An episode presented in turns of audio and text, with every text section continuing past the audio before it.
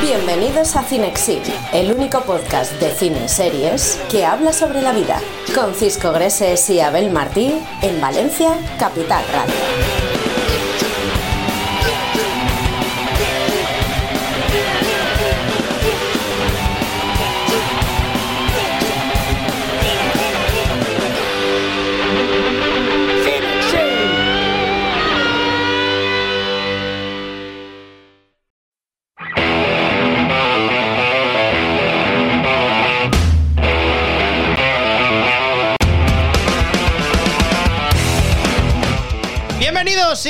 Bienvenidas a un nuevo capítulo de Cinexin. ¡Juja!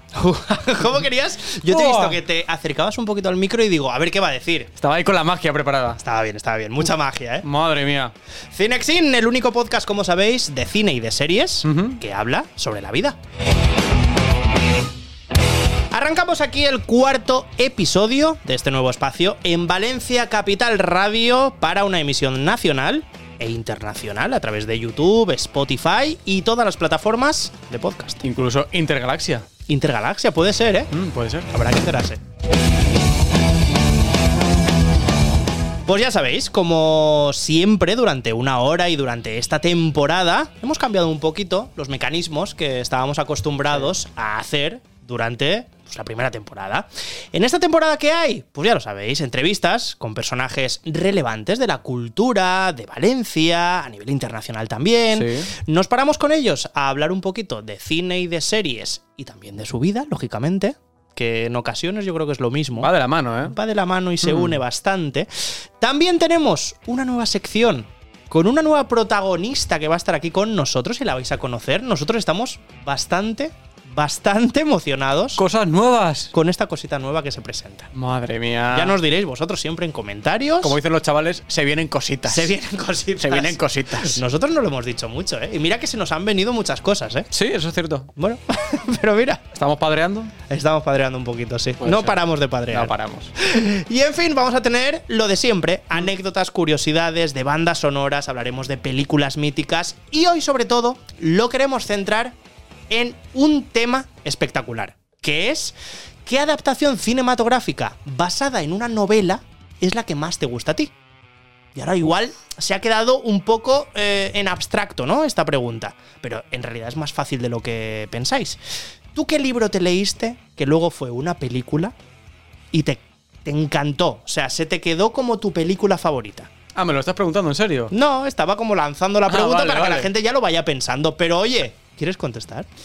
Pues es que tengo varias. Venga, va. Venga, va. Es que claro. Vale, y sacas ya la hoja, la Venga. despliegas. Trrr, trrr, A ver, no tengo mucho tiempo, pero por no hacerlo muy largo. A ver, eh, es que Stephen King me gusta mucho. Y a, mí, a mi madre también le gustaba mucho. Mi madre tenía todo- todos los, eh, todas las novelas de, de Stephen King. Ah, sí, ¿eh? Siempre ha sido muy, muy lectora de Stephen King. Vale. Y cualquier adaptación de, de Stephen King me gusta. Eh, de las que vi hace poco, ¿Vale? Eh, el cementerio de, de los eh, de animales, el cementerio, cementerio de animales, me sí. pareció espectacular la, la adaptación. Perfecto. Creía que ibas a decir el resplandor, ¿eh? Es Iba que- a decir, a ver, bueno, bueno, bueno, bueno. A ver, el resplandor me gusta mucho, pero, Vale. es- pero sé que a él no. Entonces, claro, Ya. tampoco me quiero meter ahí Claro, entonces- a molestar al bueno de Stephen. Pero el resto, o sea, realmente todo lo que venga de Stephen King me gusta. Qué guay. Yo creo que habrá mucha gente también que estará muy de acuerdo. Por ejemplo, mi cuñado es mega fan de Stephen King y creo que estaría bastante de acuerdo contigo en, bueno, pues establecer que algunas películas que se han basado en libros de Stephen King, y eso es decir muchísimo, Sí, mucho. porque a ver cómo adaptas una novela así o las novelas que ha escrito Stephen Ha hecho King. muchas, ¿eh? Claro, a nivel espectacular. O sea, quiero decir, tiene que ser ya el mejor peliculón que veas. De hecho, hace poco vi una que nunca había visto. A Y ver. si no la habéis visto, tiene ya tiempo, es de 1990. Cuéntalo. Que se llama Misery. Misery. Que si no la habéis visto, está. A ver, ya. mm, Tiene ya añi- añitos. Bueno, pero, no pasa Pero está guay, está guay, ¿eh? me, me pareció muy guay. Bueno, nos la apuntamos todos, eh, la apuntamos ahí, Misery, ¿vale? Para tenerla en el punto de vista. Y bueno, si aún no se os ha ocurrido aún esta película, que es una adaptación de una novela, yo os lanzo varias, A ¿vale? ver. Para que veáis que en la historia del cine hay películas muy conocidas que a lo mejor nunca nos habíamos planteado que sean primero una novela. Por ejemplo, El Padrino. Por ejemplo, La Naranja Mecánica.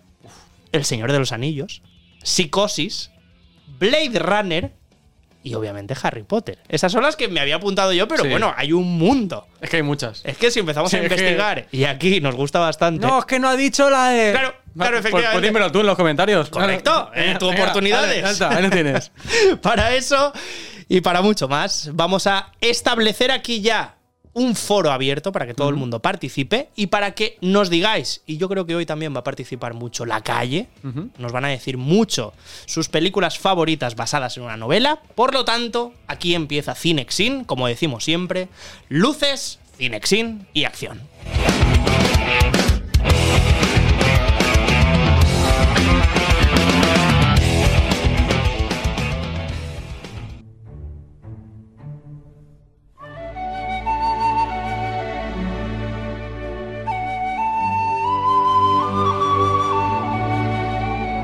Yo ya he hecho un poco de spoiler. Yo ya he dicho que, bueno, pues claro. entre las adaptaciones que había de novelas míticas, había una que, bueno, pues a mí me encandiló desde pequeño. Ya sabéis que siempre ahora nos estamos reservando un huequito dentro de Cinexin de hablar, para hablar de nosotros Sí. y de las películas que han marcado nuestra vida, ¿vale? Para que no sea simplemente los invitados que vengan. Para que nosotros también nos sentemos en esa silla y digamos, vale, venga, abro mi corazón y os lo cuento. Tú, como ya lo has dicho, Sí, y he yo creo que te has basado en las pelis de Stephen King, pues ahora es mi turno. Venga, te toca. Por lo tanto, con esta banda sonora que todo el mundo conocéis, del Señor de los Anillos, yo os cuento que efectivamente y sin ningún tipo de dudas, El Señor de los Anillos, que por cierto, tenía un póster enorme en mi habitación que un amigo de mi padre nos consiguió y era el típico póster que cuando vais a un cine lo veis ahí en la entrada y es enorme, a lo mejor es de 4x4. Pues ahí estaba, la comunidad del anillo. Estaba en mi habitación de cuando tenía, pues eso, 13, 14 años. Qué maravilla. ¿eh? Estamos hablando de año 2000 y es el año en el que yo me encuentro por primera vez con El Señor de los Anillos, novela. Estoy hablando del tocho. Sí, sí, sí. Y cuando digo tocho, son 1392 páginas. Madre mía, cómo pesaba eso. Efectivamente, que un profesor que tenía de literatura, bueno, nos dijo a la clase, vale, os voy a mandar unos deberes. Yo la verdad que no me acuerdo si era para vacaciones de verano, para Navidad, para Semana Santa. Era un periodo un poco largo, porque Ujú. si no, 1392, Claro. cuando estás acostumbrado a leerte mm, Fray Perico y su borrico Qué bueno, ¿eh? y Finis Mundi, que te- son muy buenos. Y Teo va al parque. Efectivamente, cuando estás acostumbrado a eso, pues seguramente que te digan, oye, léete este tocho de 1400 páginas, no te viene del todo bien, Mm. por lo que sea. Entonces yo sé que era un periodo largo y nos dijo, tenéis dos opciones. Una leer El Señor de los Anillos y la otra es leer eh, La historia interminable y tres libros más a vuestra elección. Sí, hombre. Que a lo mejor tres libros más, pues el, el Claro. típico listillo de clase decía, sí, pues ya me voy a leer uno que sea, eh, y de repente se despertó y estaba el dinosaurio mirándole, ¿sabes? La Uh. típica, ¿no? Vale. Pues la gente, en su amplia mayoría, decidió la historia interminable más tres libros más. Y yo dije, ¿Estáis locos? No, no, yo el Señor de los Anillos, que me han dicho que pinta bastante bien. Vale. Pues yo, claro, yo me senté delante del Señor de los Anillos y leí, leí, leí. Y al principio, la gente que los lo habréis leído, estaréis conmigo en que hay muchísima descripción de cómo son los campos y cómo son los personajes, cada Sí. uno de ellos. Y bueno, y ahí se va metiendo J.R.R. Tolkien y tú, pues al final o entras o no entras, pero vamos, tienes que leer. Y me encantó. La verdad que al final me flipó la historia y un año después simplemente salió la adaptación cinematográfica. Y dije, esto ha venido increíble. O sea, mi profesor lo ha recomendado y ahora ya viene la adaptación cinematográfica. Esto es increíble. De la mano. No os podéis imaginar con qué ilusión entré yo al cine Qué guay. y con qué ilusión disfruté yo esa película, que eran tres horas, pero para mí eran, vamos, o sea, diez minutos que estaba yo disfrutando de la película. Claro, te pilló con eh, 11, 12 años. ahí, Efectivamente, era muy pequeñito y estaba gozando de una película que yo me había imaginado de maneras completamente diferentes. O sea, los personajes eran completamente diferentes en mi cabeza. Qué guay. pero me flipó. Por la música, por los personajes, por cómo se estaba desarrollando toda la historia. Increíble. Así que, bueno, pues ahí lo tenéis, en nuestras elecciones. Eh, por un lado, algo más así de terror y más psicológico, podríamos decir.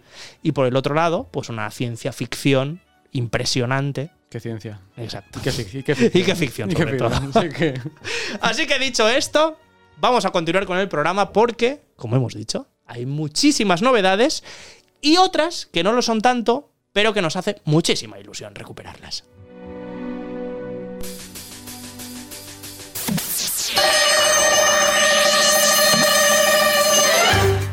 Oye, Abel, tú sabes, como decimos siempre, que esta temporada tenemos una pequeña misión. Uf, una misión que se encuentra en nuestra mesa. Salseante. Es salseante, Humeante. es humeante y además también es sabrosa. Uh. ¿Por qué? Porque tenemos muchísimas opciones para elegir. Y cuando a ti te dan la opción de elegir, lo principal es que digas, oye, me están tratando como un rey, como Dámelo una todo. reina. Dámelo todo, que he llegado a casa, que estoy cansado del trabajo. Ostras, este trabajo no me gusta nada, me quiero cambiar. Problemas con el jefe, problemas con la pareja, problemas en todos lados. Y de repente tú, exacto, coges el teléfono móvil, coges el ordenador y dices, ay, me voy a meter en littletype.es Mm. a ver si me puedo pillar algo sabroso y además sano.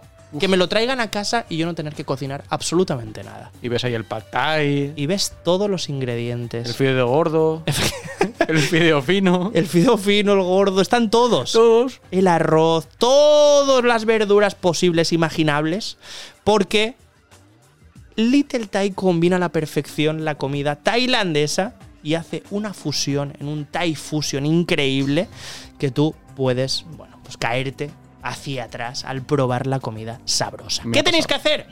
Pues ya que estáis en un ambiente de disfrutar en casa y de, bueno, pues vamos ahí a, a pedir un poquito de comida a domicilio, tenéis 5 euros de descuento si aplicáis el código CINEXINTAI. Ahí lo tenéis. La misión yo creo que está saliendo redonda Qué misión. porque la gente ya nos está escribiendo y en fines de semana se lo piden. En días que así, bueno, pues no es que no sé qué cenar o he llegado cansado, lo que decíamos, se lo pide también la gente. Cinexinta y lo tenéis disponible hasta el 17 de noviembre. Ya no queda nada. Así que aprovechad esta gran oferta de Little Thai porque a través de la página web la podéis disfrutar. Así que misión completada, ¿no? A ver. Hombre.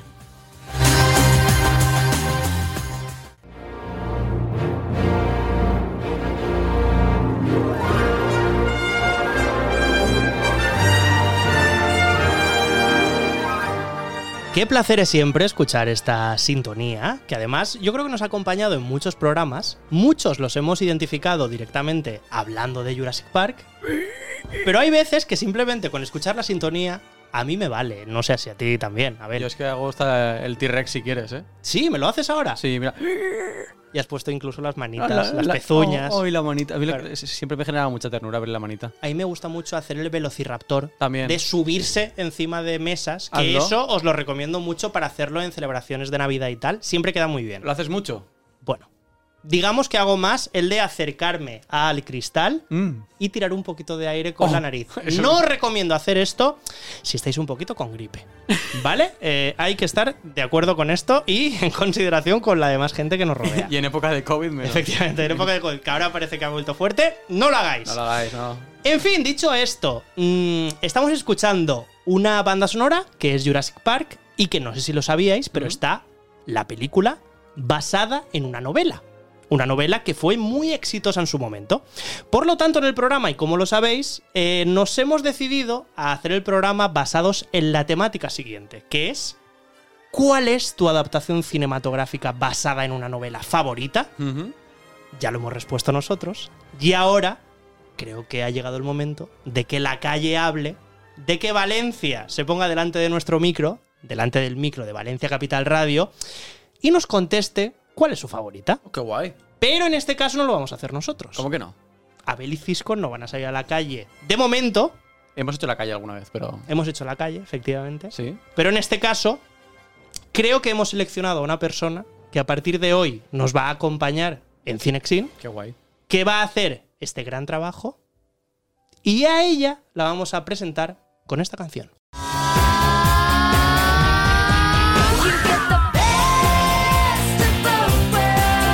Bueno, pues así empezamos una sección que nos apetecía muchísimo, muchísimo, muchísimo tener en el programa y que pues tiene una protagonista clara.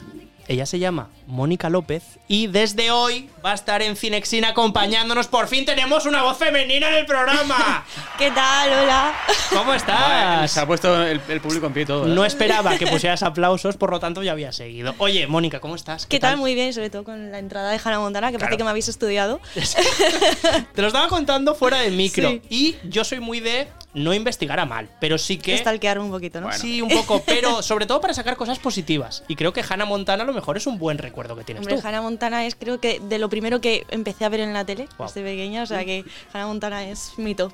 Yo creo que todo el mundo tenemos como esa referencia, ¿no? Hannah Montana igual para ti. Yo me acuerdo mucho de la TV3, que yo veía mucho la programación que hacían y entre ellas pues estaba la serie Dragon Ball. Bola de drag. Oh. Que yo la veía en catalán directamente. Entonces drag. todos los nombres yo me los sé de Dragon Ball en catalán. Yo veía esa y veía Doraemon. Doraemon. Uf. En Doraemon, Doraemon, Doraemon lo tengo yo ahora en la sopa por mis sobrinos, ¿eh? sí. Buah. Y lo estás viendo también. Sí, sí. Buah, es que a mí me flipaba, ¿eh? Que además entraba con eso, Doraemon, y entraba la, la El Gat Cosmic. Sí, Doraemon. Vale, sí, ya, ya lo sé. Por favor, déjame verlo. Efectivamente. Bueno, hoy no vamos a hablar de series infantiles ni de programas infantiles como Hannah Montana, Pues vaya. sino que el programa está versando y está hablando versando. ¿eh? Me estoy poniendo como muy catedrático ya. Mm. No. Hoy vamos a hablar de adaptaciones cinematográficas que la gente tiene favoritas y que se basaban en una novela, en un libro. Tú, Mónica, ¿tienes alguna adaptación cinematográfica que sea tu favorita? Hombre, yo creo que es la típica y que a lo mejor muchos coinciden conmigo. A ver. Eh, y si no, ya luego verá la gente lo que nos ha opinado Total. nuestro, nuestro, nuestra gente valenciana. Eh, Harry Potter. Ah, Harry Potter. Hombre. Y creo que, vamos, es mi típica película de Navidades. De. Navidades siempre, Sí. no sé por qué, pero tiene algo que me hace verla siempre en Navidades. 100%. Yo creo que es eh, la primera película acompaña para verla en Navidad, porque además los protagonistas son tan pequeñitos, hay como la celebración esa de cenita, que casi podría ser, mira, mira lo que está sonando por ahí, madre Oh. mía. Y que yo creo que también eh, Londres es frío, Londres o sea, es como el ambiente, ya te, te hace A mí me A mí me meterte. encanta. Y hace además es un libro que te lo regalaban en Navidad también. Sí. O sea, mira, ha salido otra parte de Harry Potter. Para ella, para Mónica. Es que es muy navideño, sí, Sí. es, es Sí. un mundo muy, no sé, por lo menos de para cuando éramos pequeños, yo también eh, la recuerdo ahí, eh, de, de decir, uff, sí, sí, o sea, en Navidades, Harry Potter.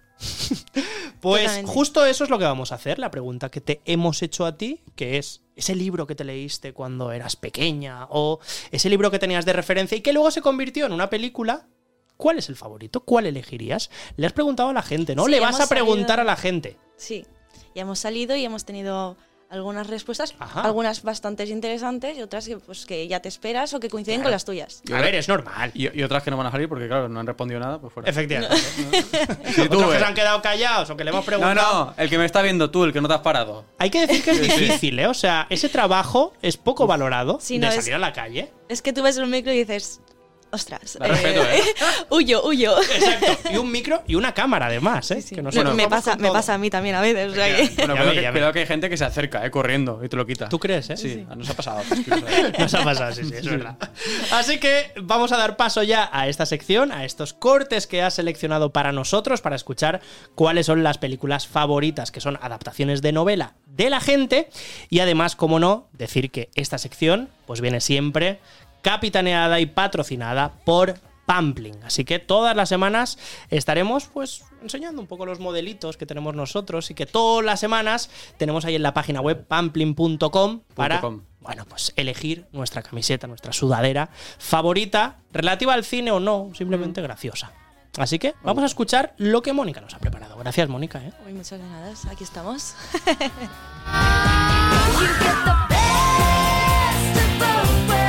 Hola, ¿qué tal? Soy Mónica López, salgo acompañada de estas obras literarias porque hoy vamos a ir a preguntar a la gente qué obra literaria adaptada al cine es su favorita y a ver qué nos cuentan, qué sorpresas nos llevamos y vamos a ello. Estamos ahora con...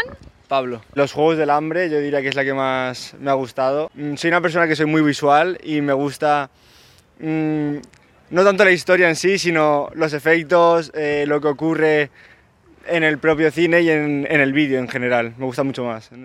Vengo a pillarte porque te veo con cara de sorpresa y vas a venirte conmigo, ¿a que sí? ¿Alguna obra literaria que se haya adaptado al cine que a ti te encante? No sé, por ejemplo, ahora que estamos con los 100 años de Disney, ¿alguna película de Disney? Una peli de Disney. eh, Barbie. ¿Tenéis alguna obra literaria adaptada al cine que os haya gustado? Santos Inocentes. Santos Inocentes. ¿Tienes alguna actriz favorita de esa película? Una actriz favorita. Todos, todos los que salen son fabulosos. ¿Y te leíste el libro primero o viste la película primero? No, primero leí el libro y está muy bien. Que disfrutéis. Ale, hasta luego. Estamos con... Juan Alberto Martínez. ¿Qué obra literaria es la que más te ha gustado adaptada al cine? Pues la de Harry Potter, porque primero me leí los libros y después me leí las películas, o sea, me vi las películas. ¿Te ha gustado conforme está? ¿Te falta algo? Algo que, que digas, esto me faltaba que saliera. Siempre cambia un poquito del libro a la, a la, a la tele. En los libros siempre especifican más cosas, ponen más detalles y tal. Pero sí, lo veo bastante adaptado todo, tanto como en el libro como en las películas. Bueno, y una pregunta típica, ¿casa preferida ¿Casa preferida? ¿De qué de sentido? Harry Potter? Eh, ¿Hufflepuff, eh, Gryffindor? Slytherin. Me, me gusta Slytherin. Preguntar obra literaria que esté adaptada al cine que más os haya gustado o que sea vuestra favorita. Los puentes de Madison, puede ser. ¿Sois de ver películas juntos, series juntos? Sí, ¿no? ¿Actriz favorita? Cuéntanos un poquito de qué va, porque yo, por ejemplo, no la conozco. Mary Streep. ¿Te leíste primero el libro o fue primero la película? De hecho, primero vi un musical en Madrid, en un teatro, y luego me enteré que había una película con esa actriz y nada, la vimos hace tres días. Ahí la de la trilogía de... Ah, de Bastán. La del Bastán. Es muy buena tanto el libro como la película. Creo que es una muy buena adaptación. El libro me encantó, pero la película no, desme- no, no desmerece. Siempre lo que pasa es que si lees primero el libro te gusta más el libro que la película. Si hubiera sido al revés, quizá, entonces claro, me gustó un poco más la película. Pero en este caso no ha desmerecido, ¿sabes? Que otra vez dices, pues, o sea, sales un poco enfadado del cine, ¿no? Y en este caso no fue así. ¿Tienes alguna obra literaria adaptada al cine que sea tu favorita? Pues mm, no, No tienes ninguna. no. O las películas que me gustan son más de guerra, de cosas de esas. Pues ya sabemos cuáles han sido las obras literarias adaptadas al cine favoritas de, de todo el mundo que hemos ido pillando por aquí y las sorpresas que también nos hemos llevado. Y ya sabéis, la semana que viene continuamos con más preguntas, así que por aquí os esperamos para que no os escapéis, que hemos visto ya algunos que se nos han ido. Y nada, continuamos en Cinexin. Y momento ahora de dar paso a una entrevista, una entrevista muy especial. Y es que si os fijáis en la mesa en la que trabajamos habitualmente y que yo creo que sois muchos ya los que estáis viendo en YouTube, en Spotify este programa, lo disfrutáis y además nos dejáis muchos comentarios al respecto de, oye, ¿y las bolsas estas que tenéis en la mesa? Oye, ¿y esos colores amarillos, grises, corporativos, ¿Eso qué es? que salen en muchos vídeos? Yo quiero saber un poquito más de eso. Pues hoy se van a resolver muchas dudas porque ha llegado el momento de hablar con el protagonista, con el creador, con la persona, porque siempre tiene que haber una persona que además de crear algo, le dé forma y trabaje por ello. Por lo tanto, hoy en Cinexin, pues ha llegado el momento de hablar con una persona que nos apetecía mucho. Entra sintonía, contamos una escena de lo que podría ser la vida de este personaje que nos acompaña hoy y empezamos.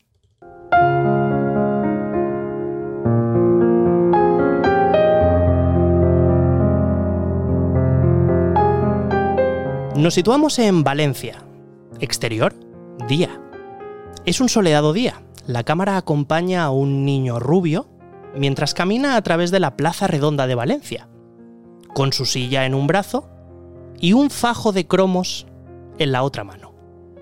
Tiene alrededor de nueve años y mientras camina hacia su lugar de siempre, porque tiene un lugar de siempre, va mirando a aquellos que han llegado antes que él y comienza a distinguir algunas caras conocidas. Ve al hombre con las jaulas llenas de periquitos, a la mujer mayor del puesto de telas, al hombre con sombrero de paja que se coloca al otro lado de la fuente a vender cuadros bonitos. Están todos, han llegado todos. La cara del niño desprende simpatía, con una sonrisa que, bueno, la verdad que ilumina su cara. Y que como quien pega un bostezo, pues tiene la capacidad de hacer sonreír a los demás. En sus andares parece un pequeño cachorro de león. Similar a Simba, fíjate. Con una energía desbordante y listo para convertirse en un rey. No voy a decir en el rey león. De repente, Christian, que así es como se llama, llega a su lugar de siempre, planta su silla y saca sus cromos para revisar que todo está en orden y que puede empezar a negociar.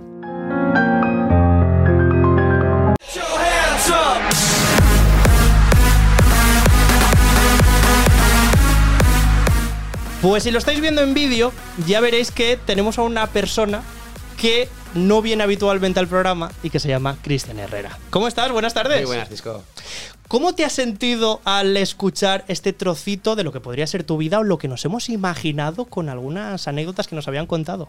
Pues la verdad que estoy flipando de, de dónde habéis sacado eso. Trabajo de Tenemos nuestros confesores, efectivamente, y siempre se cuenta con muy buenas fuentes de información. Lo habéis hecho muy bien. Al principio no sabía ni que era yo, pero yo. Ostras, qué guay. Porque Mira. digo, uy, y- y se parece un poco a mí que estamos comiendo. Mira, es rubio, es rubio. Claro, qué casualidad. Cuando han dicho ya rubio, tal, no sé qué, digo, vale, lo han ligado súper bien, pero no, no. Ah, qué guay, oye, qué guay. me ha encantado, me ha encantado la historieta de los comienzos de mis negocios, por así decirlo. Nosotros solemos hacer eso cuando estamos hablando con gente de la cultura, con gente que ha emprendido algún viaje o algún negocio, siempre les hacemos como esta revisión de lo que sería su vida. ¿Tú dirías que ese momento en el que eras niño y en el que empiezas a negociar con la gente por al final una tontería entre comillas de repartir cromos de que a todo el mundo nos gustaba, mira, este lo tengo repe, pues esto lo voy a vender. Correcto, porque ganar no ganaba nada y lo poco que sacaba lo usaba para comprar más cromos. Así que al final. De alguna manera sí que refleja un poco lo que es tu personalidad, ¿no? Que es el trato con la gente, el estar allí, el negociar, el ver cómo cada uno se expresa. Digamos que esta escena de tu vida representa lo que eres ahora. ¿Lo ves así también? Sí, totalmente de acuerdo. Bueno, pues estamos hablando con el gerente de Little Thai. Lo tenemos aquí en la mesa. Boom. Aquí están las bolsas que nos han acompañado durante un mes completo y que habéis podido disfrutar también. Y lo que tienen dentro. Efectivamente. Madre lo que tiene mía, dentro ya. madre mía. Vamos. Es un establecimiento que, como sabéis, ha apostado muy fuerte esta temporada por nosotros. Y nosotros hoy queríamos conocer un poquito mejor a Cristian. Sí. Porque nosotros sabemos que, además de ser el CEO de Little Thai, de pasarse muchas horas trabajando allí, además nos consta que el ritmo es frenético. ¿Tú tienes, Cristian, tiempo para ver series, para ver películas, para descubrir algo nuevo? Tengo tiempo, pero la verdad que me tengo que controlar Vale. porque soy un enganchado. Y como me empiece una serie y me guste, estoy pensando en llegar a casa y, y- qué bueno. y comerme tres o cuatro capítulos. creo que nos pasa a todos un poco lo mismo, ¿eh? Ujú. Aunque he oído a gente que dice. No, yo prefiero no engancharme a series muy largas porque si pierdo el hilo, luego volver se me hace pesado y tal. Ah, no, yo soy de como me guste, me la fumo en un fin de. Yo estoy. Estamos en las mismas. Sí, somos Venga, va, última serie así larga que te haya encantado, que te haya obsesionado, que digas, es que lo que tú decías, llego a casa y me la pongo porque me apetece verla. ¿Alguna que te acuerdes? A ver, eh, series largas que me han gustado, así de mis favoritas, por así decírtelo. eh, Perdidos, Juego de Tronos. Guau, guau, guau. Que son series eh, con, con- con chicha, eh, con, mucha, con mucha tela. Y así de las últimas que haya visto, sí que son. Pero son más del- la- las de ahora. Uy, pues ahora mismo me pillas un poquito así en, en- a contrapié. de Hombre, has dicho algunas mejor. buenas, ¿eh? Pero sí, sí, no, es que para mí esas dos son, son de las mejores. Eh, estoy ahora últimamente viendo Padre de Familia. Hostia. Re- Revisándola, ¿eh? todos, La amo, sí. la amo totalmente. Sí, sí. Y en esa es en la que estoy. Y ya te digo, intento controlar un poquito porque es que no quiero ver nada que me guste porque si me gusta, Totalmente. ya estoy ahí metido hasta el final. Esos que te apasionan de verdad. Sí, sí, sí. Fuera de micro nos lo comentaba y al final yo creo que también conocemos mucho a una persona cuando nos dice algún gusto que tiene en alguna serie, alguna película desconocida. Y yo creo que podemos entablar conversaciones con gente que hemos conocido toda la vida y que nos diga una serie que a lo mejor nos sorprende y dices, ostras, mira, este recoveco tuyo no lo conocía. Yo, por ejemplo, me sorprendió, hablando con estos informantes, que al final se desvelará quién ha sido, eh, que nos comentaron que a ti te había gustado y te ha marcado esa película, que es El Rey León, que ha aparecido en esa introducción. Totalmente de acuerdo. Y es que El Rey León, aquí ya ha salido, la Sí, hemos comentado, es una película para mí de culto, totalmente. Pero además es una película que de alguna manera no sé si te lleva a la infancia, pero en el lado bonito. Correcto. Te lleva a sensaciones que ahora mismo tú no experimentas en el día a día. Por ejemplo, yo te pongo un ejemplo. Yo cuando me ponía enfermo, siempre estaba el Rey León para acompañarme. O sea, mis padres sabían que yo estaba en el sofá, estaba un poco malito y tal, y me ponían el Rey León. Y yo sé que es la película de confort. ¿A ti el Rey León? ¿Qué, pues, ¿qué te da? A mí el Rey León me transporta un poco también a, a la vida que hacía con mis abuelos, porque mis padres trabajaban mucho y entonces pasaba mucho tiempo con ellos. Y era mi película favorita, además, cuando estaba en el cine creo que ha sido la única película en mi vida que habré ido a verlas pues, de tres a cinco veces Hostia. al cine. Hostia. Más luego cuando salió en VHS, Claro, claro. porque no había DVDs, eh, compramos el, el, el vídeo y me la he puesto tropocientas mil millones de veces. Y, y el otro día, bueno, no, el, el otro día, ya digo el otro día, en las navidades pasadas fui a ver el, el musical a, del Rey León a Madrid. ¿Primera vez que ibas? Primera vez que iba. ¿Y qué tal? Y la verdad que se me saltó las lagrimillas en alguna escena, ¿eh? A mí me pasó lo mismo, ¿eh? Me pasó y lo mismo. digo, wow, digo que, que aún no tengo eso aquí bien metido dentro, totalmente. ¿sabes? Además, también hablando de Disney, se nos ha contado también que hace poco también fuiste al parque de Disneyland París sí, y que también te emocionaste. Muchísimo. O sea, que el mundo de Disney es algo más que el Rey León, sino que son muchas películas que tienes como muy dentro. ¿Alguna otra que tengas como la referencia de decir, esta película con el Rey León van de la mano y las tengo que ver? En algún momento de mi vida. Pues igual vez. te va a parecer un poco raro, pero Blancanieves, que Guau, es de las ostras. más viejas de Disney. Y tanto, sí, sí. Eh, la habré visto también muchísimo. eh, Mulan también. Y, pero sí, sí, yo creo que esas tres serían mi top 3 de películas favoritas. Ahí de- no te de pillamos a contrapié, No, no, ¿eh? ahí, Ahí, ahí sí, ahí sí. De repente. Sí, sí, ahí sí. Bueno, vamos a hacer repaso porque vosotros lo sabéis, que hay muchas veces en las entrevistas que hablamos un poco de pelis, de series, pero luego también nos apetece conocer a la persona y tú al final estás acostumbrado a que te pregunten millones de cosas de Little Tie, Buah, del negocio, muchísimo. de proveedores diferentes, de la cuestión del trabajo, de empleados, etcétera. Pero a mí lo que me gusta de ti, y te lo tengo que decir tal cual, es que desde el primer momento no has rehuido las cámaras, las entrevistas, el estar tú como eh, yo es que si me he montado algo yo de alguna manera represento también la marca. Y creo que hay muchos dueños, lógicamente, que al final también dicen, mira, yo a lo mejor no valgo tanto para esto, tal, pero tú lo has asumido y me parece súper valiente. Porque para un negocio, y creo que tú además lo conseguiste así, realmente ya lo asignaron desde el principio a tu cara y era en plan, ostras, Cristian, el que ha empezado Little Tie, ahora hay taxis por toda Valencia Vaya, que eh. dan vueltas y está allí el logo.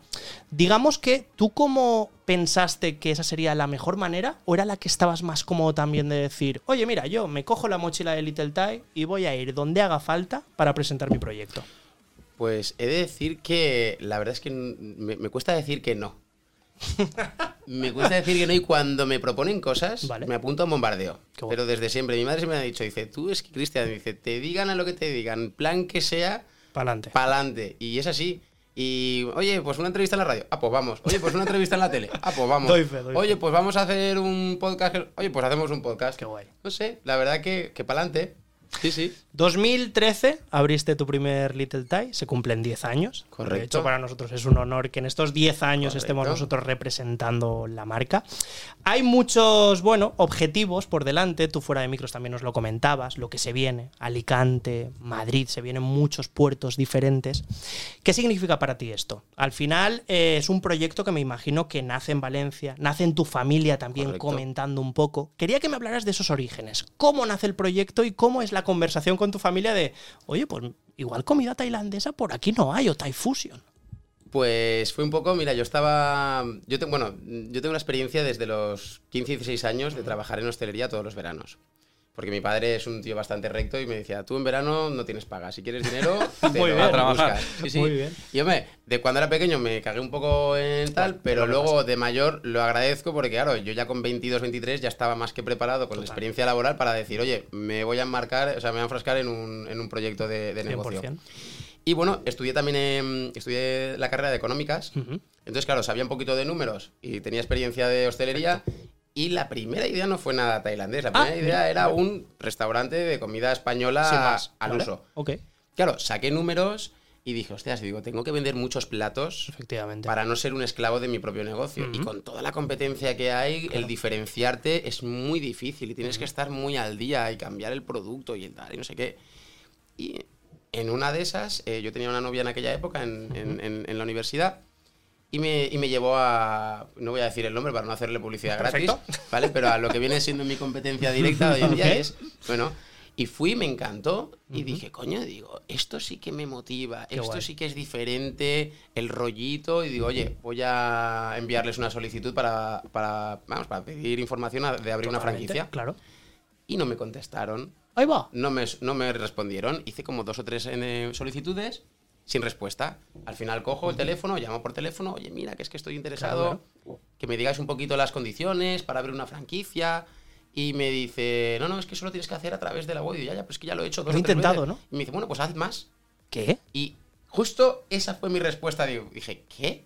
Digo, estoy aquí interesado en ampliar tu negocio. Que, que- que igual no sale en nada, ¿no? Pero oye, pero que, coño, que, menos que atenderme medianamente bien. Pues sí, ¿no? Y el que me digas, pues haz más, dije, pues ahora voy a hacer y te voy a, te voy a copiar y te voy a mejorar. historia. Me encanta. Y así, y así fue. De verdad, o sea, fue un, un impulso de, de como de. de no, no, no estás contando conmigo Claro. de la manera tal, pues ahora vas a acordarte de mí. 100%. Wow, esto yo no me lo esperaba, ¿eh? el la indo- verdad. El indomable Will Hunter. Efectivamente. Ahí está. si al final yo creo que todo está un poco enlazado, ¿eh? A ver, Cristian, yo sé que estás acostumbrado a emociones fuertes, ¿vale? Durante tu vida y además creo que tienes un ritmo totalmente frenético. A saco, full. Así Sí, que sí, sí. tiene que ser así. Tú has sido además subcampeón de kickboxing en España en tu peso. Correcto. Y tres veces campeón de la comunidad valenciana. Eh, mira, lo tenía también, apuntado también, también. pero digo que lo diga él, porque sí, esto va a ser sí. lo mejor. Reparte más que Little Tai, ¿eh? Totalmente. Cuidado con eso. Ojo, si se pone de pie, a ver si Claro. nos va a saltar unos galletos. Vamos a ver. eh, en cine y series, ¿eres igual? ¿Te gusta la acción, los thrillers, algo movidito o eres un poquito más tranquilón? No, no, yo soy de movidito, yo soy de pelis de acción, de thrillers, y si ya le metes suspense a ¿Ah, sí? la acción, ya mm, te puedo decir dos películas que me flasharon, Dale, como dicen los argentinos, que es Shutter Island, ¡Wow! ¿vale? Origen, que no tienen tampoco mucha acción, pero es de muy de pensar. Total, total. Y luego así como película de acción favorita, o las dos favoritas, Gladiator y Braveheart. Son mis, dos, mis ¿eh? emblemas, por así decirlo, de, de cine. Qué guay, parece que os habéis puesto de acuerdo, Abel, porque tu camiseta va un poco por el rollete de Braveheart, Oye, ¿no? pues sí, sí, sí. La patata brava, que Ahí en este caso, bueno, Eh, Little claro. Tie. Bueno, sí, Pero es- falta. Claro, al final va, va de la mano. ¿Y algún actor o actriz así que tengas eh, de referencia que digas, Buah, es que mm, si saca película tengo que ir sí o sí a verla? Sí, pues eh, bueno, a ver, eh, Will Smith me encanta, aunque no haya nombrado ninguna de sus películas, pero vamos, tiene, Sí, no, peli- claro. tiene peliculones. Eh, Mel Gibson me encanta y, y- y, bueno, el... em, ay, es que ahora lo tengo aquí en la punta de la lengua, que lo quiero, lo quiero decir. Sí, el, em, el que hizo... Ay, la película esta de, de la venganza, que no es Liam Neeson, no, no, no. Em, De la venganza, a ver, vamos una a de, una de venganza, ¿vale? Que se cargan a la familia ¿Vale? y el tío Claro, pasa. debería ser Liam pasa, pasa como, como 10 años planeando la, Hostia. la venganza. Que está, de hecho, está en la cárcel y cuando sale de la cárcel es cuando, cuando hace toda la. ¿Steven Seagal? No es Steven Seagal, coño. Hace también la peli. Perdón. No, no, para ¿Se nada. puede, puede- puedo Claro, decirlo? y tanto. Di- de hecho, dilo este otra vez. podcast es nuestro, así Di- que. dilo otra Vale, vez. vale, vale, genial. Ay, che, me, me sabe, me sabe fatal porque lo tengo No, en la punta de la lengua y es eh, Gerard Butler. Ah, grandísimo. Gerard claro. Butler. Sí, sí, sí, sí, Y tanto, qué Y guay. la película esta, que. Ay, el nombre de la película eh, puede ser que sea. Yo creo que esa peli no la he visto, ¿eh? Porque si no, yo creo que se me Pues hubiera es- despertado. pues es buenísima. Sí, ¿no? Pero buenísima, Ahora, buenísima. mira, Abel ya está tecleando ahí. o porque sea que- además él, él como que va vengándose de todos los que han tenido que ver en, Uno a uno, ¿no? en que. No en el que lo hicieron, porque los que lo hicieron son los primeros que se carga, Vale. pero en el abogado que le defendió, el procurador, la jueza que dijo, porque claro, absolvieron a estos, Claro, claro, a claro. estos individuos cuando encima se habían cargado a su familia. Espero que Y todo claro, esto. y claro. Es un tipo. Sí, sí, es duro. Duro. Es un Así poco que, rudo, la sí, verdad. sí, sí. Oye, nos vamos a otra vez la época de la infancia. Tú estabas comentando que al final también hacías como mucha vida eh, viendo películas. Además, estabas con tus abuelos. Y yo sé, pues de muy buena tinta, que te ibas con tu abuelo al circo. Y esa era como una de las eh, aficiones que también tenías tú mucho y que solías ir bastante a ello. ¿Lo has recuperado? ¿Has ido? ¿Sueles ir? ¿Tienes como la ilusión de de repente decir, ostras, mira, he vuelto otra vez? Pues la verdad es que he perdido un poco el tema del circo. Porque sí que es verdad que cuando eres pequeño todo es ilusión y todo es wow, súper guay, súper grande, súper ah, los animales. Pero luego cuando te haces un poquito más mayor y entiendes que esos animales no han estado muy bien cuidados, que ya no es todo tan exclusivo, que es todo un, no sé, un, pues eso, pues un montaje, un, un- día a día. Sí. Es como que pierde un poquito la magia esa de cuando eres un niño que es como, ay, el circo, Dios, eh, un mundo nuevo, ¿sabes? Entonces he ido perdiendo un poquito esa afición. Pero vamos, digamos que la he sustituido por el tema del cine y series. No está mal, ¿eh? Buen cambio, ¿eh? También, buen cambio. Sí, sí. Pues yo no sé, Abel, si tú con esos, eh, bueno, boletín de preguntas que sueles hacer normalmente, ¿tienes alguna pregunta para Cristian? Porque yo creo que como también estamos comentando un poco, hablando de la vida, del trabajo, de diferentes películas y de series, seguro que hay alguna pregunta ahí que igual Cristian te responde y nos sorprende también. Pues sí, queríamos preguntarle, por ejemplo, lo que solemos preguntar siempre a nuestros invitados, que es en la última serie, la última, última que hayas visto. Eso es lo que te estoy diciendo. La que estoy viendo ahora es Padre de Familia, porque no es nada, no es nada nuevo. Bueno, pero entretiene, al final está para eso también. tanto. Y a mí, a mí me parece increíble, padre de familia, ¿eh? Y, y, ay, es que te soy sincero, vengo tan acelerado. Estaba con un tema de final. compras y de proveedores y de historias y es como que... No, pero mira, también no, me parece no, importante no porque hay veces que para estar hablando de cine y de series, como que necesitas como ese momento de tranquilidad, de decir, pues por eso te ha pasado con Gerard Butler y tal, que a lo mejor te ha bailado ese nombre porque son momentos como de reflexión, tranquilidad, estar en casa, ¿no? Lo vinculamos mucho ahí. También hablábamos antes de tu momento de llegar a casa. Tu momento de tranquilidad. Yo no sé si eso ya se asocia directamente con estar tranquilo y ponerte ya una peli, una serie, o prefieres la tranquilidad un poquito y estar a otra cosa. O si eres mucho de estar con el móvil, que eso pasa, ¿eh? Yo Hmm. tengo un vicio que, vamos.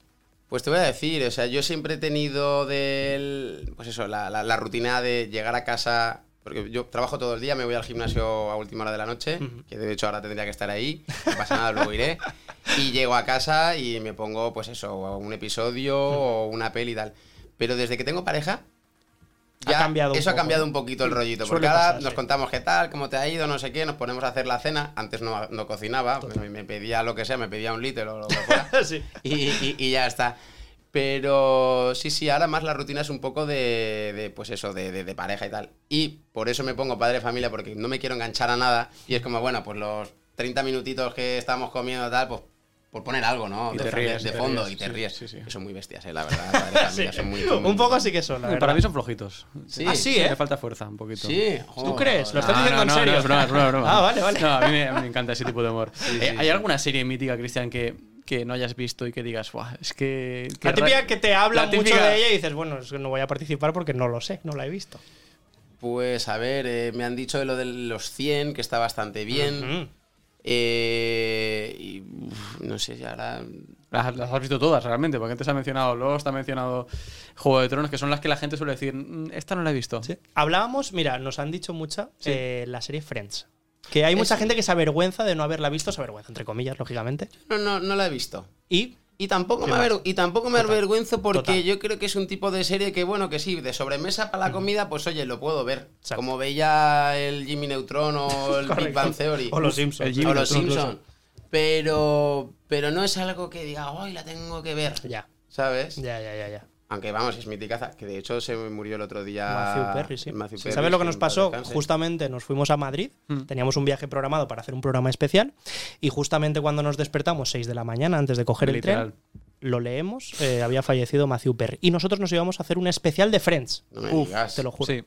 Así que... La gente. ¿Tú, ¿Tuviste que cancelarlo o algo no? No, No, no, no, fuimos igual, pero claro, eh, con la sensación de decir, ostras, ¿Y ahora eh, se han puesto de acuerdo Claro. los mundos y esto es una locura. En fin, ¿alguna gente- pregunta más? No, no, habrá gente que pensara que lo de Friends era de coña, ¿no? De, la- Lo han hecho aposta, lo dijimos. De, no, no, de verdad que no hemos hecho aposta. No hemos matado a Matthew Perry para que sea más viral el podcast, lo siento, pero no ha sido así. Pues Cristian, nosotros hemos jugado durante este mes, desde que estamos haciendo esta segunda temporada de Cinexin, a ofrecerles a la gente el plan de, bueno, pues vamos a hacernos un little tie, un buen pedido y nos ponemos una serie, una peli, nos olvidamos un poquito.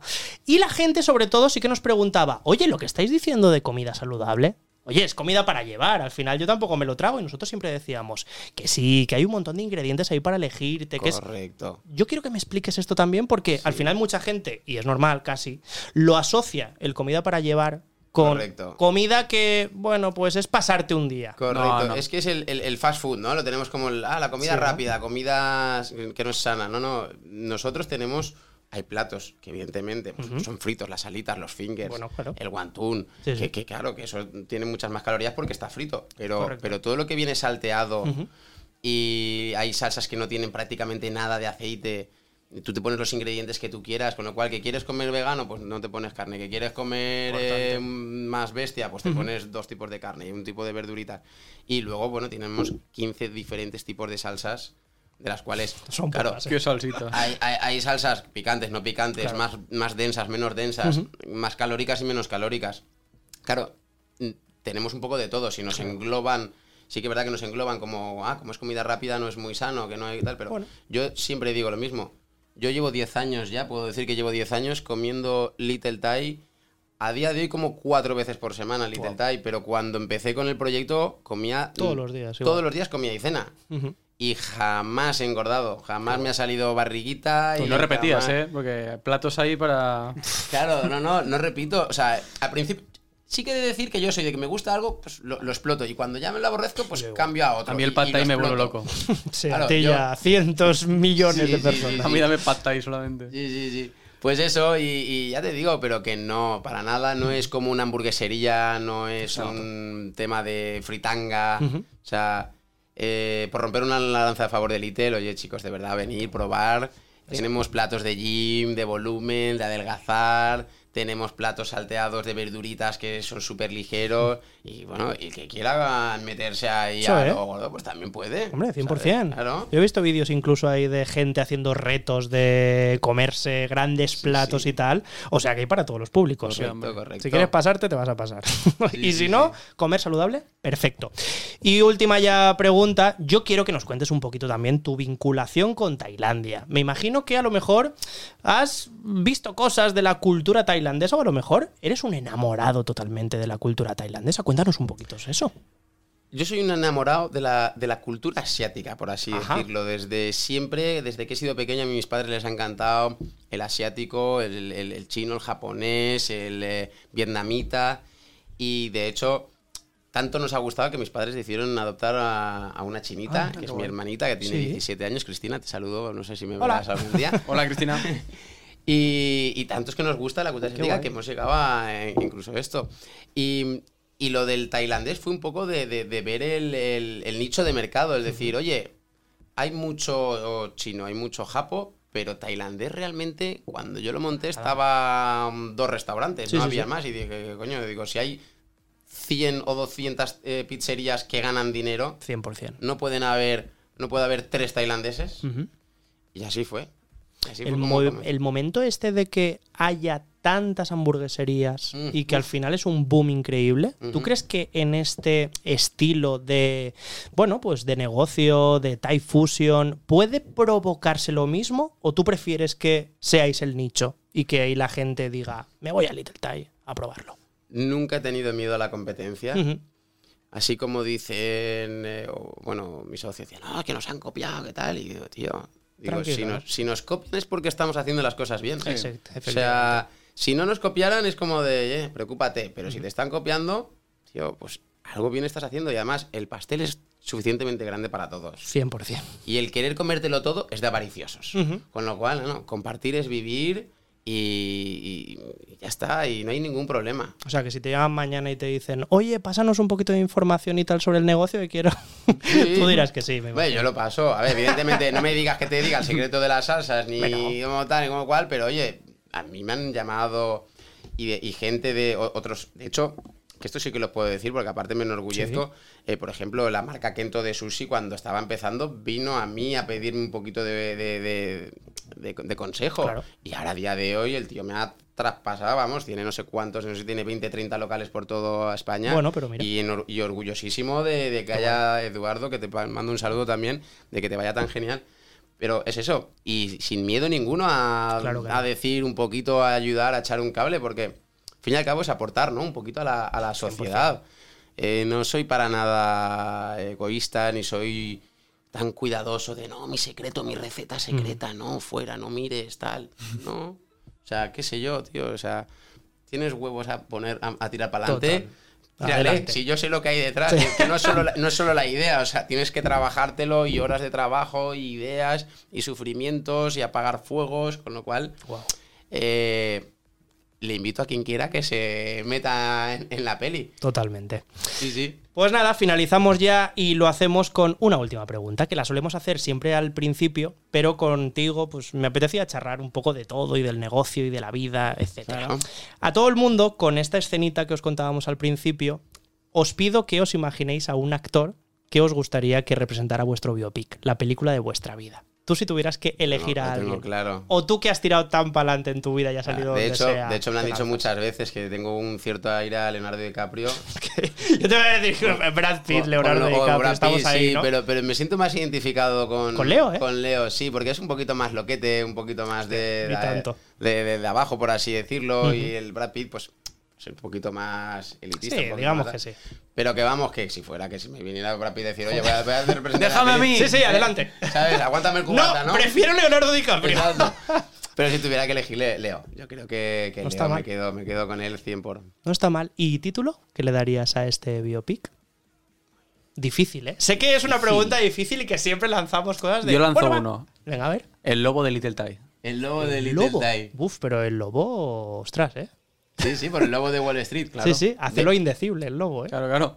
De, de hecho, eh, mis amigos hace un par de años me regalaron por mi cumpleaños un montaje que era la típica imagen esta del lobo de Wall Street, que está No, así con sí. la fiesta detrás, Claro, que claro. están haciendo en las Sí, sí. oficinas. El y le- enano y le han volando por quitado la- Y el enano volando y tal, y le han quitado la cara y me han puesto la mía. Y parezco que soy yo de verdad. Y digo, digo, enanos, digo, aparte me lo he puesto en la oficina, justo enfrente de, Claro. de mi pacho. Cuando estoy en un bogotá, digo, no, no, no. Has- has currar, visto cómo O sea, que es Leonardo DiCaprio tal cual. tal o sea, cual. tiene Es que, que- ser. No tenemos que, que- poner ya en contexto. Es que era esa o, o Ti- Titanic. Y claro. Ay, ostras, Titanic, Titanic me gusta Titanic. bastante, ¿eh? Pero bueno, el final no estaría muy guay. Claro, por eso- Creo que a nadie nos gustaría No, eso, no, digo. no, morir de frío tiene que ser un poco jodido, la verdad. Sí, no, no, yo prefiero morirme incluso quemado, ¿eh? Sí, o sea, fíjate lo que te voy a Y decir. mira que eso también tiene que doler, Hostia, ¿eh? No, eso tiene que ser. No, Pero por, pero por lo menos prefiero un- vivir. unos, Sí, vale. unos minutitos. Eh, Ya se ha acabado la. ¿Veis? Se ha acabado la conversación. en fin, mil gracias, Cristian, por acompañarnos el día de hoy. Para Muchas nosotros ha sido un placer. Así que hasta aquí la entrevista y seguimos con Little Ty y con Cinexin.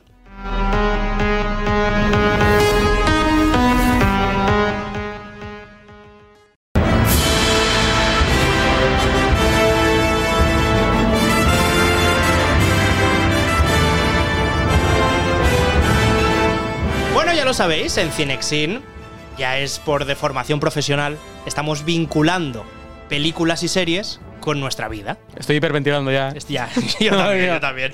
Hemos hablado del Señor de los Anillos.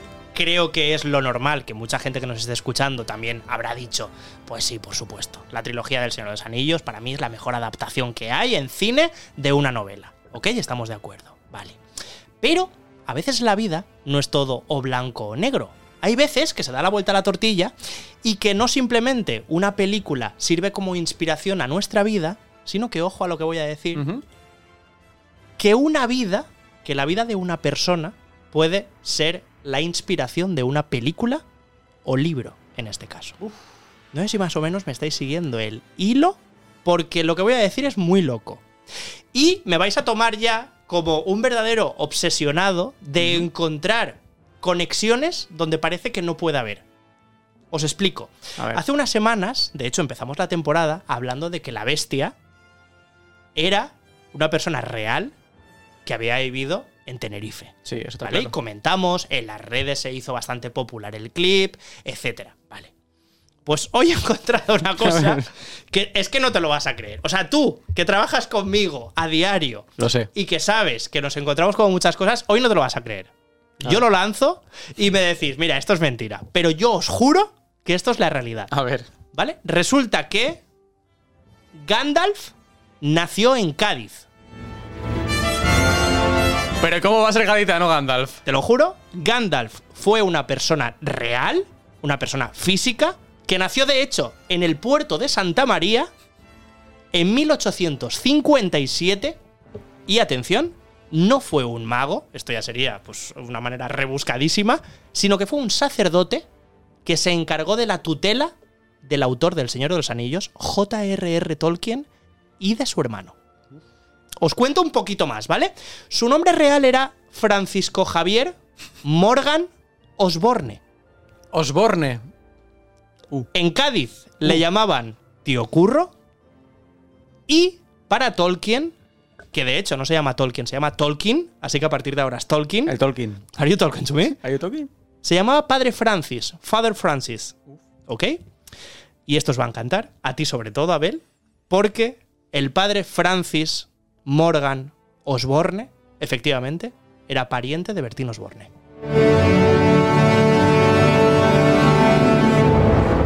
Os voy a contar toda la historia y así os va a quedar muy claro. A ver. Yo le he dicho a Abel que tenía una historia preparada del Señor de los Anillos y la he tenido que tirar a la basura para contar esto. Y vale la pena, os lo digo. Os cuento, la madre de J.R.R. Tolkien, que se llamaba John Ronald, J.R.R. Tolkien tenía un nombre real, era. John Ronald, pues bueno, ella tenía a cargo a sus dos hijos, ya que su marido había fallecido, ¿vale? Por lo que se apoyó muchísimo en la Iglesia Católica y sobre todo en el padre, en el padre Francis Morgan, que era el diocesano de una iglesia en Birmingham, que es donde vivían. ¿Qué sucedió? Pues que él les cogió mucho afecto a la familia y les ayudaba económicamente y también mentalmente y espiritualmente porque obviamente la madre no estaba bien desde el fallecimiento de su marido. ¿Qué pasó? Que a los 12 años, cuando tenía 12 años J.R.R. Tolkien, su madre falleció. Y este sacerdote, Francis Morgan, se quedó a cargo a la tutela de los dos hermanos Tolkien. Por lo tanto, poco a poco, John Ronald, que es J.R.R. Tolkien, empezó a crecer, a madurar, y ya se le veía como muchos toques intelectuales. A él le gustaba mucho la poesía, la literatura, las lenguas. Él era creador de lenguas diferentes. Y el sacerdote, Francis Morgan, le dio mucha ayuda, le dio mucho apoyo y le presentó su biblioteca personal donde encontró muchísimos títulos. Claro, ¿qué sucede? Que luego él consiguió que fuera a una escuela muy prestigiosa de Birmingham y también le pagó los estudios en Oxford, en la Universidad de Oxford. Si nos remontamos al libro del Señor de los Anillos, porque claro, yo he dicho que Gandalf era real, pero de momento no hay ninguna conexión. De momento nada. Efectivamente, en el Señor de los Anillos son memorables los pasajes en los que Gandalf ayuda mucho a Frodo. Sí. Porque le consuela, le alecciona cuando más le necesita. Y además él, Gandalf, es un tío riguroso, es muy recto, pero él sabe que tiene que inculcarle humildad y esfuerzo a Frodo para alcanzar su meta, que al final es hacer que se destruya el anillo. Una misión muy importante, quizás la máxima. Pues resulta que Francis Morgan fue un reflejo tal cual del mago, porque siempre le apoyaba a J.R.R. Tolkien, le servía de ayuda, y aunque era muy recto, le proporcionaba muchos consejos y mucha literatura para formarlo. No solo eso, sino que la cosa es que el padre Francis, o el tío Curro, vestía siempre con capa y con sotana. Además de ser muy alto y viajero. ¿Dónde viajaba? Pues a España, donde estaba su familia. Y aquí se relaciona con la familia Osborne, porque resulta que su abuelo era el propietario de las bodegas, esto os va a encantar, del grupo Osborne. Y Grupo Osborne era la empresa que creó los toros de Osborne, que sí. están por muchísimas carreteras de España, promocionando el brandy veterano. ¿Vale? Él era su abuelo. Por lo tanto, obviamente es un familiar directo de Bertín Osborne, que aquí en España es, vamos, o sea, santo y seña, digamos que casi al nivel de Julio Iglesias, seguramente. Sí, podría ser. Para que os enteréis a nivel internacional, podría ser perfectamente, además. Bueno, pues en estos viajes a España, el tío Curro viajaba para ver a su familia bodeguera. Y allí en Cádiz, en toda Andalucía, pues siempre hay mucha fiesta, muchas celebraciones, mucha música. Y esto nos puede recordar un poco a la vitalidad, a la fiesta que se vivía en la comarca con los hobbits. Por lo tanto, ya es otra unión, otra alianza que estamos encontrando. Hay que aclarar, eso sí, que J.R.R. Tolkien siempre se desmarcó de cualquier alegoría y cualquier comentario relacionado con su vida y con lo que era luego el Señor de los Anillos. Pero claro, hay cosas que son evidentes y hay una obra que su hijo Christopher descubrió que se llamaba Beren y Lucien, que es la novela entre el amor de una elfa inmortal y un hombre mortal. Esos nombres, Beren y Lucien, están inscritos en la lápida de J.R.R. Tolkien y su mujer, a los cuales el padre Francis Morgan les prohibió, cuando tenían 13 y 16 años respectivamente, que se hablaran hasta los 21 años. Y J.R.R. Tolkien le hizo caso a Francis Morgan, respetó eso y no le habló a su mujer, a la que iba a ser su mujer, hasta que tenía 21 años. ¿Qué sucede? Que esto en la obra es igual porque el padre de ella, su suegro, le prohíbe estar con ella hasta que no emprenda una aventura increíble. Así que todo esto nos lleva a decir y afirmar que Gandalf era gaditano y se llamaba Francis Morgan Osborne.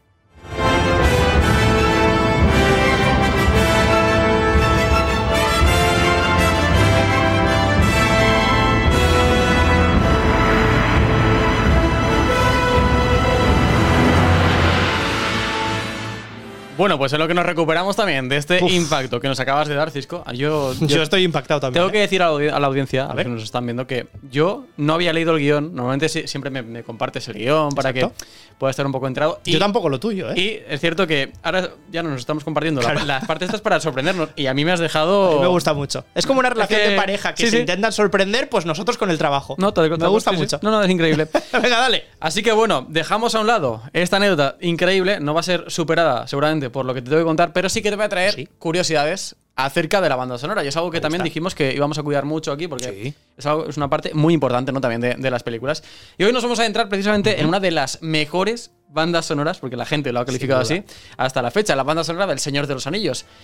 Y claro, nos preguntamos enseguida, ¿qué pintan Mozart, Beethoven o la música pop en, eh, Ah, en- bueno, en bueno. El Señor de los Anillos? Estás metiendo muchas cosas ahí. ¿Tiene secretos? ¿Tiene simbología oculta? Yo diría que sí, ¿no? ¿O cuál es la pieza favorita de su compositor? Porque tendrá la suya. Bueno, sí, claro. Pues todo eso lo vamos a resolver enseguida. Y es que ha estado eh, presente en las salas de cine de todo el mundo, evidentemente, en las televisiones, en infinidades de hogares. Y bueno, eh, hemos viajado a través de la Tierra Media también con sus canciones, con su música, con su banda sonora. Y pues bueno, lo cierto es que mm, el compositor, el creador de toda esta magia, es un señor que se llama Howard Shore. Ojito con este, con este hombre, porque ha estado, Lo admiro yo, ¿eh? ha estado haciendo bandas sonoras desde que mm, existe el cine casi. Porque empezó prontito y algunas de sus películas más famosas, eh, que te va a sonar la banda sonora, eh, son por ejemplo El silencio de los corderos. Wow, madre mía. Vaya banda sonora tiene. Seven, Dogma. Vamos a mejor, ¿eh? O la Dogma, ¿eh? Qué o la- grande. o la habitación del pánico son algunas eh, de las que, bueno, pues él ha, ha trabajado. Pero cuando le llegó este proyecto, eh, él se metió de lleno, le llegó el proyecto y dijo, vamos a por ello. Pero claro, lo hizo con algo que hemos comentado además en este podcast, en este programa, que es con los libros. Él no se puso a trabajar sobre lo que iba a ser la película, sino lo que iba, sino sobre los libros. Él cogió Bravo. los libros de Tolkien, se puso durante cuatro años, cuatro añitos, a, a trabajar en esa, en esa banda sonora. Se iba de viaje a Nueva Zelanda, porque se iba a rodar allí. eh, estuvo allí unas 10-12 veces, dijo él. eh, estuvo viéndolo todo. Y bueno, siempre.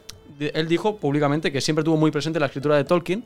Y dijo que los libros siempre estaban abiertos sobre el escritorio mientras estaba componiendo. O sea, él cuando componía tenía Wow. los libros abiertos.